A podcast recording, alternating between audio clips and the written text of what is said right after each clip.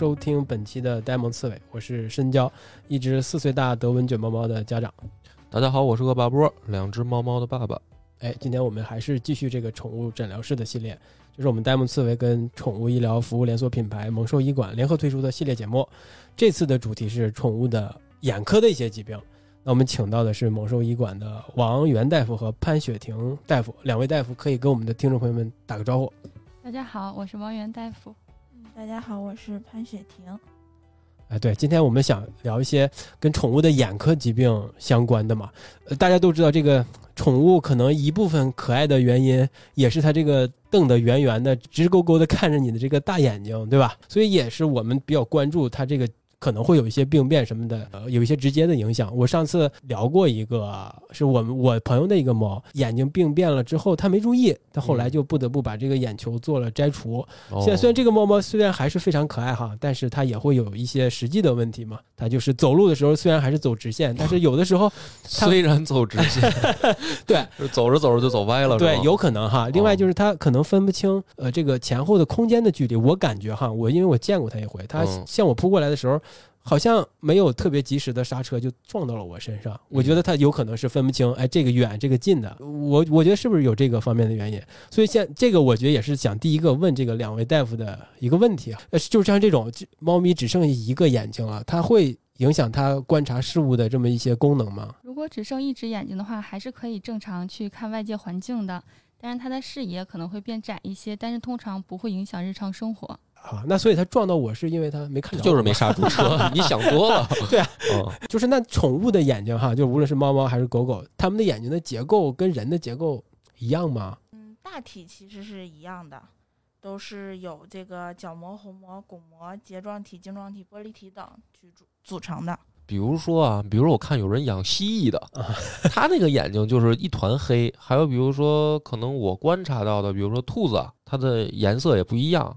就是像不同的动物，它的这个眼睛结构是会影响到它的观察吗？就比如我听说啊，猫猫狗狗看东西其实是黑白的，比如说人是看彩色的，但它们其实是黑白照片。这些说法到底是是科学的吗？还是说其实就是谣传呢？他们跟人是不是有什么不一样，是吧？啊，就他们跟他们的视力跟人大概有多少的区别呢？嗯，其实区别挺大的。你像异宠的话，他们就是乌龟、蜥蜴这这一类的动物，他们看东西的话，可能颜色辨别不会那么好，但是他们的视野要比人广很多。他反而比人还广，就就是能看到后面，是吧？哦，我懂了，因为他两个 他眼睛长两边儿嘛，就是。然后。如果说是像兔子或者说是食草动物这一类的话，它们的那个瞳孔的样子可能并不是圆形，像牛马它们的那个呃牛竖着的都是，对，它们是竖着的，其实有点吓人。我看羊的眼睛是有点害怕的，是吗？你不觉得吗？就是它，我没仔细观察过，没仔细观察过哈。它不是圆的，它不是圆的，它是竖着像一条缝儿一样。啊，那蜥是不是跟蜥蜴挺像的？蜥蜴的都是黑的，它们啊，蜥蜴是圆的，有的蜥蜴是有有的是吧？我我不蜥蜴我不太了解，是不是也分不同品种啊？椭圆吧，更偏向它其实不是很规则正圆形，它其实并不是。然后猫狗的话，它们对视视力就是对颜色的鉴别跟人要差很多。人不是像电视上面那个三原色，然后我们是有三原色，能看到三原色，然后再经经过这个三原色能组合出更多的颜色。对。但是猫狗的话，它们不是，所以它们只能看到一些颜色，并不是所有的颜色。但也不是黑白是吗？嗯，不是，没那么黑白，不是想象当中的那种黑和白和灰。猫哈，就是起码我们家养的是猫嘛，它可能在阳光强烈的时候，它那个瞳孔应该变得非常小，是吧？然后在昏暗的时候，它会放的非常大，非常明显。那跟人的也一样？人的也是这样的吗？人不是死的时候才瞳孔放大吗？啊，它为它是就是它其实是不喜欢光的，是吗？这猫啊，还是喜欢晒太阳，只不过是它在完全黑暗的环境下，它视力会更好。哦，它缩小是为了更好，放大是放大其实是正常，是这么理解是吧？哎，我还有一个特别好奇的事儿，就是我们给那个猫猫狗狗拍照嘛，然后我会发现它特别奇怪，就是它只要镜头一对着它，它马上就是会把头扭开。但是我我在想，它应该不懂这个是什么功能啊？就是比如说这个东西。他不知道这是给他照相啊，应该他没有这个理解能力吧？但是为什么那个东西一对着他，因为那又不是一个人或者一个什么动物的眼睛，这只是一个摄像头，然后他还是会特别敏锐的就发现就会扭开，是因为他感觉到了什么东西吗？他的比如说摄像头里面是有不同的光折射出来，大多时候可能是因为紧张。特别紧张，以为你要打他呢，是吧？如果我们拿着一个机器去对着他的，就比如说手机嘛，对，就是一个机器去对着他的时候，它其实逻辑上并没有说你要给我拍照的这个逻辑，嗯，但是它会知道你拿了一个东西，完全的对准它。猫在自然界，它是一个小型的捕食者，它其实也是一个小型的被捕食者。哦，当一个大型的生物拿着一个东西去对着它的时候，它会莫名的就会感到紧张。拿个手对着它，它也会紧张吗？嗯。像有的猫是拒绝人的拥抱的，就是你抱它、抱紧它的时候，它就会挣脱，其实就是一种它被束缚到，它紧张，它想去逃脱，就是这种原因。那比如说，这个东西怎么着才能让它觉得不是一个工具对着呢？因为手机这东西也不像，比如说那个，比如说相机吧，它还有一个伸出来的镜头，像枪一样，可能它也应该理解不了什么是枪吧？对呀，就我觉得手机这个其实就。像板砖一样嘛，就是他竟然能知道这个东西横着对着他也是对他有威胁的，威胁的。这个这他怎么理解到这一步的呢？就是因为我们的形体是把手集中在那儿，是吗？你的注意力和你的这个东西都在对着他的时候，他可能就会感觉到紧张了。所以适当的拿一个逗猫棒在镜头上面去吸引他的注意力。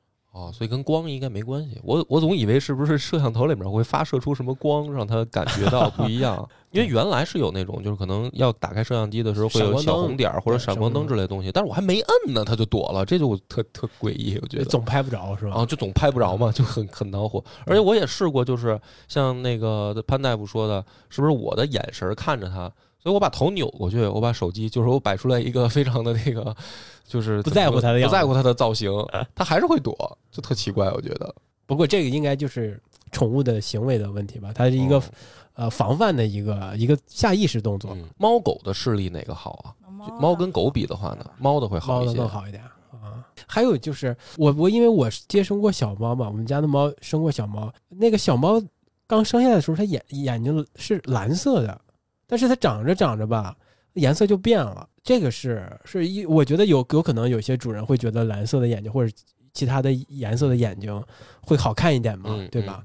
那但是它又变了，这个是正常的吗？还是必须的呀？就是眼睛的颜色对对它有什么影响吗？因为人就没什么影响。对，就人不是外国人也有什么金发碧眼的。正常小猫刚出生的话，它眼睛上面是有一层蓝膜，嗯，它是为了保护小猫的眼睛，避免说它的眼睛被阳光呃直射的话是受到损伤。但是当它这个蓝色膜它会慢慢退了，退了之后才会是变成真正的颜色。像有一只有一些猫是蓝眼睛或者绿眼睛，它小的时候可能看起来都是灰蓝色的，嗯，但是成年之后这个颜色就不会再改变了，除非说可能会发生一些疾病啊，一些葡萄膜炎或者一些其他问题才会改变。哦，所以就是我看到的那个颜色可能是它那个保护膜，不是真正的颜色。但是是不是这个也说明一个问题，就是如果成年以后它的眼睛颜色有变化，其实是不好的征兆，可能是有病。病变的可能的，对，是这样，这我们要注意的。猫的就是颜色，眼睛的颜色，或者是狗眼睛的颜色，是不是也是多种多样的呀？对呀，这是为啥呢？人为什么就是没有那么多种多样的？没有什么合理的解释，就是就是随机的。呗，但是狗好像没有那么多颜色，对吧？狗没有，就是就主要是猫好像。这个和它们的品种和它们的虹膜颜色有关系。啊，其实我们刚才已经涉及到了，就是说疾病哈。对对对。一开头我们就提出来今天的主题。对。我们就问一下，一般像猫猫狗狗吧，它的这个眼部可能会出现哪些疾病呢？咱们分开说吧。啊，比较常见的，我们主人需要注意的。先说猫，先说猫吧。嗯，猫最常见的就是像一些结膜炎。或者是一些角膜的问题，比如说角膜溃疡，还有猫的话，它是嗯，像猫鼻支这种病毒性疾病也会引起眼睛的一些病变，包括它的话，可能由其他病毒或者是全身性疾病引起的一些眼睛的这种葡萄膜炎之类的。急性的，是不是？就是一些感染的或者是病毒之类的。对，这些通常是比如说外伤，两只猫打架抓挠这种的话，通常是急性的。像有一些猫咪洗澡的时候进到浴液，这种也是突发性的。但是像有一些，比如说传染性腹膜炎，或者是这种疱疹病毒引起的，通常可能是慢性的。因为我在查资料的时候嘛，也发现了，就是他们可能会有些老年病。那老年病的时候，也会涉及到眼睛方面的疾病，什么青光眼、白内障的，好像跟这个名字都跟人的眼科疾病有点像，对吧？那比较常见的就是他们可能老年的时候会得到一些眼睛上的病变的问题，都有哪些呢？老年的话，更多的可能白内障会更多一些。这种的话，一方面可能是先天性的遗传，或者是后天它，比如说有一些猫咪可能是有一些糖尿病，它可能会激发这种白内障。还有的话就是，呃，一些老年性的，随着它年纪比较。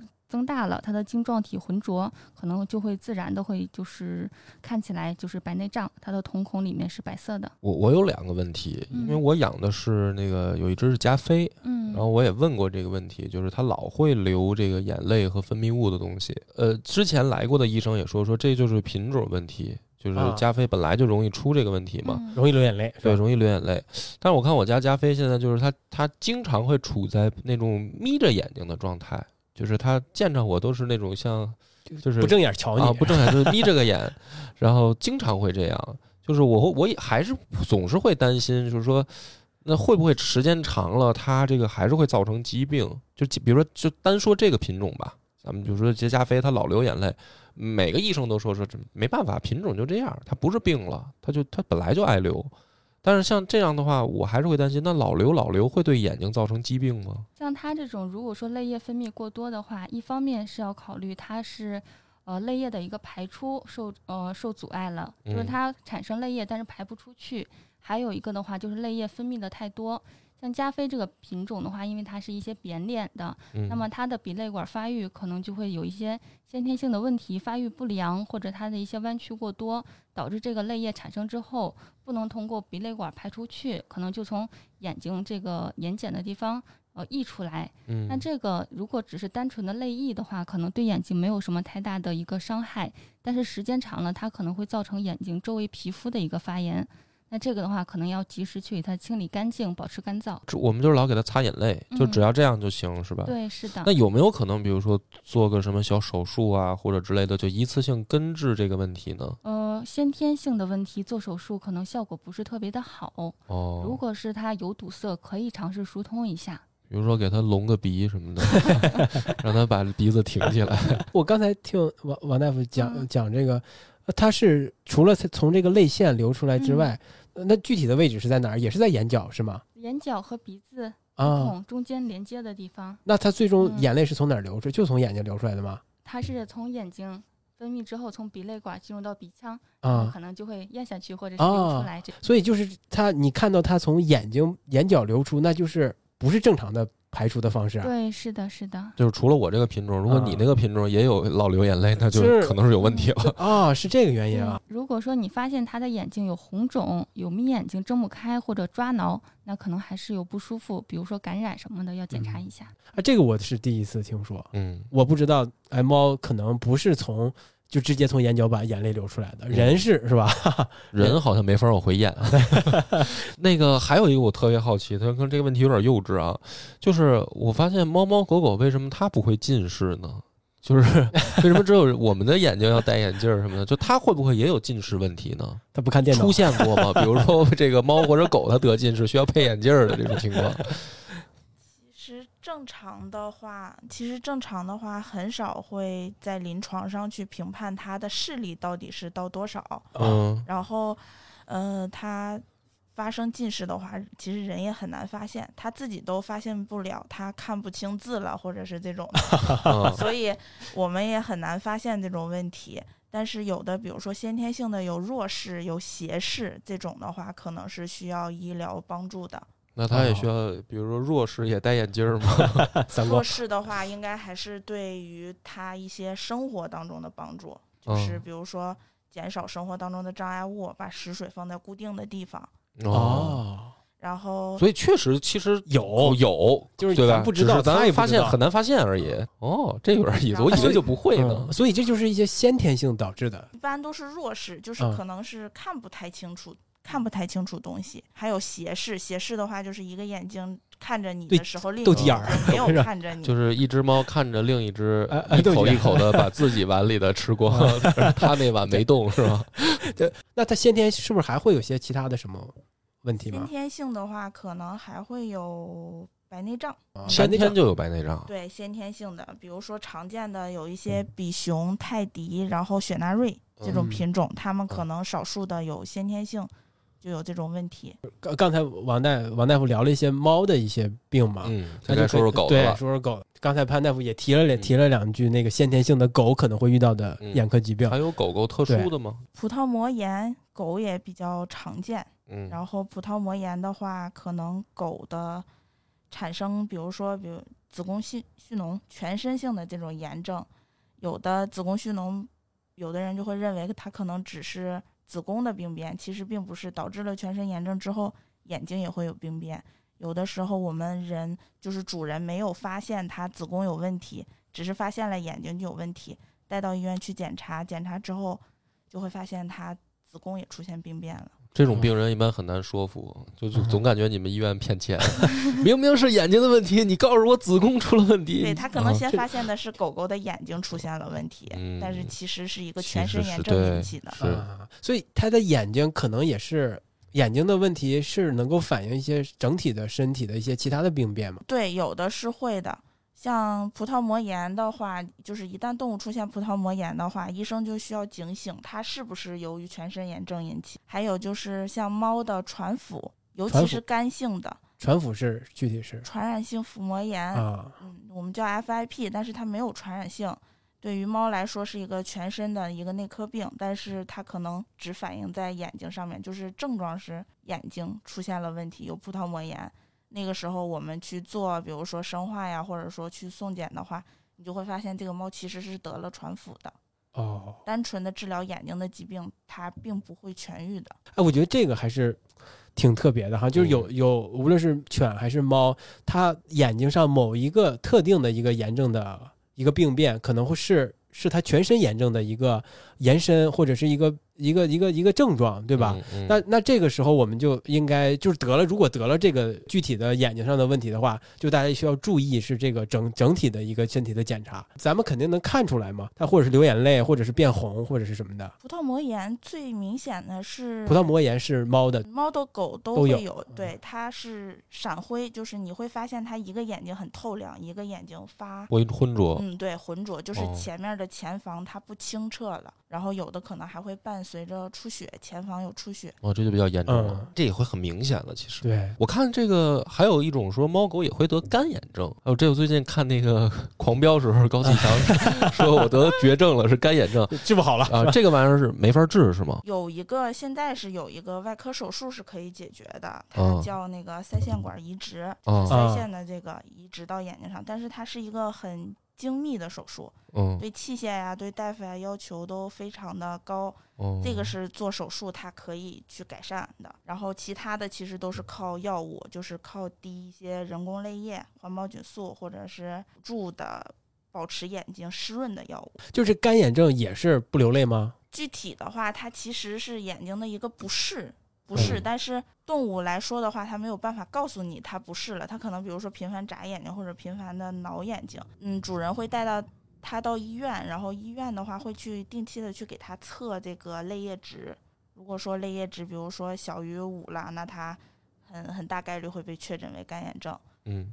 小于八就有这个倾向了，是这挺逗的。有的时候我看他就是睁一只闭一只，就是 原来养狗时候也是，他突然睁一只闭一只这么看着我，可能就是眼睛不舒服。就是听两位大夫在这儿分享，可能是这个无论是犬还是猫，它们眼部的一些疾病分几类哈，一类就是它可能是一个先天性的，另外一些是可能是急性的一些炎症，例如外伤引起的，另外一个就是它可能是老年一些老年病，大概这么分类，我不知道是比较比较算是。是比较全面的了吧？这应该是就属于疾病引发的，对，都是都是这种。还有一种，其实我觉得也得问，就是他们也不光是疾病，因为我看我家那两只猫啊，经常互相扇嘴巴子，外伤引起啊？对，就这种，因为它有的时候就打在脸上，有有时候我看的就很明显打在眼睛上，但是应该它没有把那个指甲伸出来抽它，就是它应该是就是。打闹的那种，拿肉垫儿那么打。但是有时候我看那加菲打着，因为他本来就爱闭着眼，然后打完以后，我看他就更闭着眼。就如果这种外伤造成的的话，呃，我我们有办法吗？比如说这个怎么办？怎么办？就是怎么能确定说他是不是被打伤了，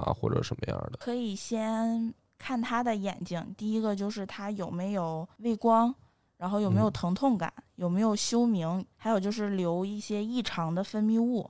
如果说他有这种情况的话，他大概率可能是被抓伤了，就是外伤导致。我的意思是，这个我明白，就是说肯定是，比如有分泌，但是我家那本来就有分泌物嘛，就是我的意思是，比如说他会不会有行为上的特征，让主人引起这个明白说他是被打伤了？比如说他会不会满地打滚儿，说疼啊什么的，或者写字儿说惨什么的，就是有没有这种？特征，因为因为我现在那加菲吧，我判断不出来，我判断不出来，他就本来他就爱闭着眼，还有分泌物，然后他还老被那个 银银渐层 抽揍，就是说他没他也没哼唧，他就在那儿闭着挺安静的，那我是不是就可以视为没事儿？就是说，比如说猫如果受伤了，它是一定会叫的，或者一定会表现出来的，对吧？叫倒是不会，但是如果说有一只眼睛被打伤了的话，它很明显的那只眼睛可能会红肿。但它本来就闭着呀，就是红肿就是我们能看到它眼睑就已经开始肿了。哦，眼睑周围就会红肿。然后还有就是它疼痛的时候，它会自己。抓挠，那是不是就可以理解为他如果没有这个很明显的红肿，或者是自己的一个行为上的一个变化，我们就可以理解为他这个即便受伤了也没什么太大问题，他能自愈，或者说他的伤，比如说就是比如说真的是爪子，比如说碰到眼睛了，会自愈吗？轻的其实是会的，就是比如说像我们洗脸的时候，指甲不小心抠到眼睛，可能当时十来分钟、二十分钟会疼，嗯，但是后续就没有什么问题了。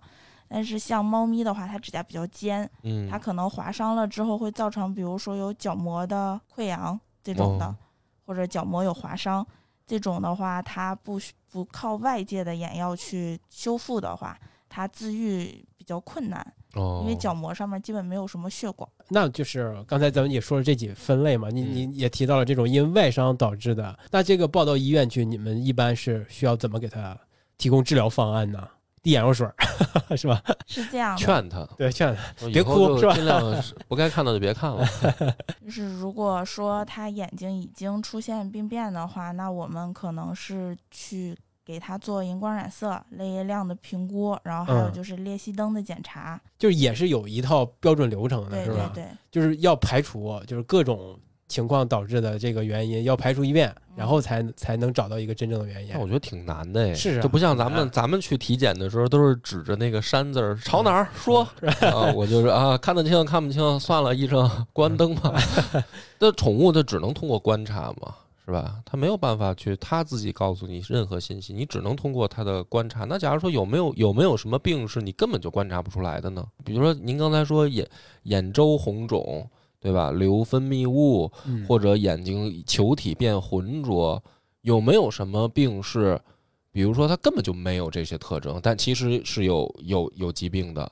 或者我们还会经常主人会担心的一个就是说，是不是跟饮食有关？比如说我们说什么猫粮咸了、淡了的，长时间吃，可能它就是引发它眼睛越来越多的分泌物什么的。这些你们医生怎么来判断？能不能交给这个养宠的人？就是比如说，有的是可能其实它不是食物的问题，就是它可能比如受伤了，但有的可能是食物的问题。你给它擦半天，其实你没有根治嘛，其实没准换一种猫粮就好了。意思就是一些就是我们自己能够控制的因素，我们自己能够在去医院之前就发现或者控制的这种情况。主要的话，一个要看这个狗狗眼睛有分泌物，一个是看它分泌物的颜色。正常的分泌物的话，它可能是这种没有颜色的，或者是白色的，或者经过氧化之后呈现褐色。它流分泌物，但是它不会抓挠眼睛，眼睛也不会红肿，包括眼球表面或者眼球本身也不会有任何的异常，它不会觉得不舒服。那么这种情况通常是嗯正常的。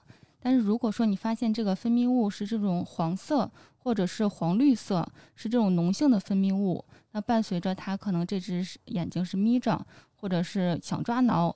那这种的话肯定是因为生病了，嗯，那可以通过这种表现和分泌物颜色去区分一下，它是一个正常的生理性的，还是说是因为疾病？这挺关键的，对，因为我原来以为那个褐色也是有问题的。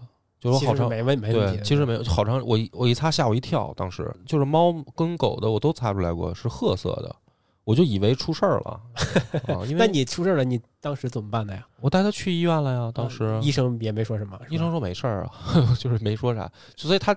这个王大夫刚才说的就是褐色，大家不要紧张，可能是正常的。但我我拿人的标准老去代入。刚才不也提提到了是这这个的，你那种是外伤引起的或者怎么样的？你们有一套流程。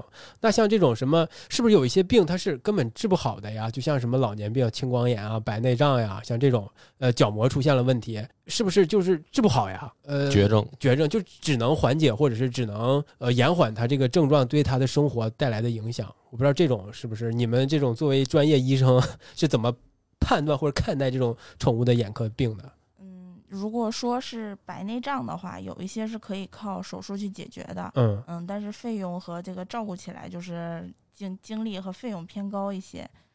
如果说用药的话，像白内障，如果我们保守治疗用药的话，只是能起到它缓解它恶化的速度。嗯嗯。青光眼的话，它是有冷凝术，就可以控制它的眼压高，或者说是整个眼球的这个疼痛。但是如果说青光眼这个冷凝术控制的结果也并不好的话，它最终其实是要摘除掉的。嗯嗯，这个是一个比较不好的疾病发展。这这像什么？这这种应该算是非常严重的了吧？对于宠物的来说。其实摘掉一个眼球的话，也是可以正常生活的。对，如果说是因为疾病去导致的，比如说特别痛苦，然后也没有任何医疗手段能去帮助他，那我们就把它摘掉，也可以正常生活的。我们的惯例就是，一旦涉及手术费的话，我们就会多问一句：这个价格大概在一个什么样的区间呢？咱先不说那个术后的费用啊，就单说做一个，比如说白内障的手术。或者眼球摘除的手术，这个费用在一个什么样的区间啊？比如说潘大夫做可能十万，王大夫做可能一千，是吧？不是不是，他这个白内障的话，其实最主要的是要植入一个人工晶体，跟那个人的那个是一样的。嗯嗯，他这个费用大概在一点五个 W 到二 W，哦，一万到两万之间，嗯。眼球摘除的话，相对来说就更便宜一些。眼球摘除两千到三千左右。哦，差这么多。主要那看来那个晶体比较贵，是吧？嗯，对，技术主要是技术和它用的一些耗材，还有就是它需要一个很精密的眼科仪器去做这台手术。那他换上那个晶体是我是是能看到吗？还是就完全康复是吧？就是是完全就正常清澈。嗯哦，看到的不是污和浑浊，还有发发灰发白嘛？他会看得更清澈，然后。视力也会渐渐恢复，那这贵是有道理的。那就是呃，白内障是吧？刚才你说的就是这就是呃，换一个配件就好了是吧？就眼眼睛的一个结构就好了。青光眼具体是因为什么原因导致的呀？就宠物我们给他留的作业太多了，或者他老看电视、老玩游戏啊，老看一些不该看的。青光眼还是由于眼内的那个一个流体排出不当，然后就一直积在那里，会造成一个眼压非常非常的高。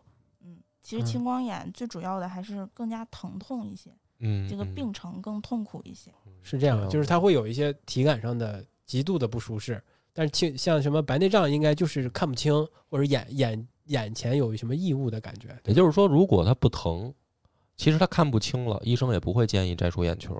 就是说，没有再进一步恶化，并且它也不疼的情况下，即便它看不清了，也也不用把眼球摘了。但是有的时候，这个白内障和青光眼这两个病基本都是挂钩的。你先有这个，再有这个，都是这样的。所以说到后期的话，可能还是需要一些，嗯，医疗的这个手段，或者说是摘掉，更方就是更方便生活一些。其实也想问一下，就是这个宠物的眼眼睛出现了问题，这种在你们医院接诊的情况当中，算是比较常见的吗？其实眼科问题是非常普遍的，只不过是大家都比较忽略这个眼睛的问题。嗯，你像猫咪，它们互相携带的这个疾病，疱疹、杯状支原体衣原体，它们都是有眼科的这个症状的。有的时候，比如说打喷嚏、流脓鼻涕了、咳嗽了，嗯，主人就觉得它好像是呼吸道或者是肺哪儿不对劲儿了。其实它们这些病原体对眼睛都是有很大的影响的。嗯，其实也应该做相应的眼科检查，对症治疗。还是很普遍的。嗯，对还是需要注意的。有没有什么日常就可以滴的预防的东西的这种药眼药要滴的呢？就是他没事儿，但是我为了防止他有事儿，我没事儿就给他滴点儿，这种东西有吗？缓解眼疲劳是吧啊？对，咱们不是小时候上学都有那个广告什么老那对，或者是有没有什么我们可以给他做做保健 操之类的？呃，预防性的可能主要第一个就是尽量，如果是猫咪的话，可以选择这种猫砂灰尘比较少的，然后嗯再有一个要看一下眼内有没有毛发，有的话及时清理掉。然后像狗狗的话，像有一些长毛的狗狗，修剪好眼周围的皮肤，要呃皮肤毛发，然后的话防止毛发去刺激眼睛。然后滴眼药水的话，是有一类清洁作用的这种眼药水儿，就是它只是一个护理型的，不含抗生素或者不含其他功效。那么如果说眼睛里面进到异物了，可以去冲洗一下。那像其他的，像一些消炎的眼药水之类的，是不建议长期去使用的。我日常还有一种行为，就是我可能每天都会看一看他眼角有没有什么分泌物，有的话我可能就甚至直接用手给它剥掉了哦这。不建议吧。这这个是不是应该也是一个比较不好的示范？对，最好用棉签儿或者什么啊给它擦掉会好一点。对，嗯反正我每次碰它的时候，它感觉已经形成了条件反射，就躲。这是你你呢？你会怎么处理这种？就是拿那个纸巾嘛，我们就是有那种纸抽的那种棉棉一点的纸巾，就不是纯纸浆那种纸巾，拿那个擦。但是每次他都挣扎，就是对他都特别抵抗，不爱擦眼泪。我觉得你就是，我也觉得挺奇怪，擦完了他自己也舒服，他为什么会不爱擦呢？就可能对你来说，这是一个比较大的工作量嘛，因为它毕竟是这个品种的原因，让它、嗯，反正就基本上一两天擦擦，一两天擦擦，就这样。嗯，但是他他还是没适应，就反正它还是会抵抗，它总是以为我们要害它。但是是我也感觉擦完了以后，它自己也睁开了。也会舒服一点呗。它应该对啊，它会擦完了以后，它擦之前是闭着的，擦完它睁开了，但是它还是不觉得我们对它好，这是为什么呢？也挺奇怪的。你看，像梁博说的，他们它这个加菲，它是一个比较明显的，嗯是吧？会经常流分泌物嗯或流眼泪的。这么一个品种。嗯。那狗有没有什么也有类似的品种，是经常会有一些眼科疾病的问题和困扰的？斗牛可能多一些，就因为鼻腔短，也是类似的问题，对吧？嗯。对他们的眼球更加的突出，哦嗯，眼球突出，然后他们嗯。那个眼下和这个鼻子的结构这儿有有很多的褶皱，这个地方就特别容易藏污纳垢吧，然后嗯。就容易造成细菌性的感染呀什么嗯，也对，有道理。对那那你们呢？你们在日常接诊的时候，就是看的比较多的一些问题是在哪儿？犬类吗，犬类和猫类都可以聊聊。其实更多的都是角膜角膜的问题，或者是结膜炎。像像这种炎症的问题，是不论年龄什么的都会出现的问题，对吧？呃，对，有的是细菌的、病毒的、外伤的，嗯这种，还有就是有的是一些不可抗力因素吧，就比如说主主人太频繁的给它清洁，其实都会造成这种问题。点你的，哦，哦不不用老清洁，就是让它留着就留着呗，是吧？呃，有脏东西我们去清洁就行了，但是嗯有的主人就是什么呢？就是擦的时候也不管它眼睛睁没睁开，就闭就就捅没闭上是，吧？对，就拿纸一通的去擦，啊这，种的自己就给它揉的角膜就有划伤了。哦，明白了。就可可能用的这种擦眼泪或者擦这种分泌物的工具，是不是也有关系？那要不要棉签里面要不要有点什么 类似于什么生理盐水或者什么之类，就是湿的，个肯定不行。一看就没擦，啊，没擦老擦过，真没擦过就。跑了，你就趁着他没反应过来，赶紧一把葫芦了。对，其实是很不建议，就是主人自己在家用棉签儿给它清嗯洁的，因为大多数动物第一反应都是会挣扎，这个嗯棉签儿的这个长度和硬度会扎伤它。嗯，嗯嗯，他会害怕，我觉对得，最简单的就是用清干净的，就是女生用的那种化妆棉，嗯，嗯我去给它清洁对，最好了。这嗯种还有就是宠物用的湿巾，就没哦没有刺激性，没有酒精性的那种湿巾湿巾。就还是得得湿一点，然后没有刺激性的，对吧？对，因为有的那个结痂吧，或者说分泌物干干的那个分泌物，它会扒在毛上，你愣给它抠的话，它会疼。对。湿敷一下，然后软化了之后一擦，轻轻轻一擦就掉了。那我还是还有问题哈，嗯这个嗯我这个问题比较多。我查过，就什么宠物年龄越来越大，它会得一些病嘛，当然有一些眼科疾病。像这种，我们有没有日常有些办法能够让它出现这种问题稍微更晚一点呢？或者是它是不是有可能完全这辈子都不会得这个老年的眼科疾病，有一些办法能够让我们主人嗯是有一些自己能够操作的比如说是不是办法。灯光，我们的室内灯光的亮度啊，或者其他可以注意的，让它延缓出现老年疾病的这种手段。如果是年纪大的这种猫猫狗狗，也可以去给它补充一些日常需要的这些营养元素，可以尽量的延缓它可能这种会发生的疾病。那嗯像普通的像一些维生素类的、矿物质类的，还有一些脂肪酸。那还有的话，对于灯光来说还好一些，但是这种尽量是避免呃强烈的紫外线的一个照射，因为嗯紫外啊线的话会对眼睛损伤会更大一些。那就不让它晒太阳。不是完全不晒，是尽量避免在阳光强烈的时候让它去直视外面的一个阳光，可以选择早上或者是傍晚的时候去遛它。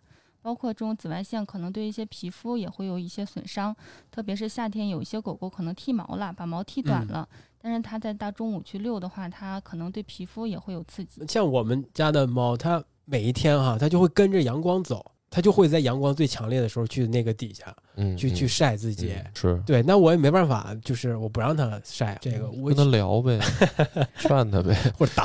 啊，猫咪如果说在阳光下晒太阳，它一般是闭着眼睛的。啊，闭着眼睛的啊。他，自己也知道。自己也疼啊，也不敢直视太阳，是吧？行，今天这个问题比较全面了。是，两位这个医生帮我们再补充补充我们没问到的，可能但是你们觉得很重要的，很重要的事儿，嗯，对于主人来说。对，，或者是你们在日常的接诊的过程中，有没有发现过一些什么主人常常忽视的一些问题，导致了一些眼科上的疾病的？可以给我们补充一点。没事儿，没有就没有就 OK 的尽量注意这个动物之间玩耍的时候，它们抓伤的这种情况，因为临床上我见到好多的眼球被摘除的猫猫狗狗，其实都是因为玩耍不小心，嗯，这样造成了。它会把肌肉或者韧带直接拉掉，造成眼球脱出，这种哎呦，就直接拽下来了，是吧？这个对无法太恐怖了还纳。其实这种情况，嗯，很难嗯还纳回去，最后嗯就不得已去摘除它。嗯嗯，然后还有就是眼睛的话，不是说一旦红了，一旦有了问题，它就一定是发炎了，嗯嗯嗯嗯去滴那个含有氨基糖苷类的眼药水儿。嗯嗯，这种的话，其实对动物的长期用的话，它对它的一个角膜其实是一个损伤。哦，嗯明白了，感谢这个潘大夫和王大夫今天给我们这耐心讲解，回答了我们一些很无聊的问题，是吧？也不无聊，其实还是很正常的。对对嗯，反正今天就聊到这儿。然后，嗯如果咱们的听众朋友们还有什么问题题，嗯，今天我们没聊到的，也可以在我们的留言区给我们留言，然后我们可以总结出来，再向两位大夫做一个请教。行，那我们今天就录到这儿了，感谢大家收听，拜拜。拜拜。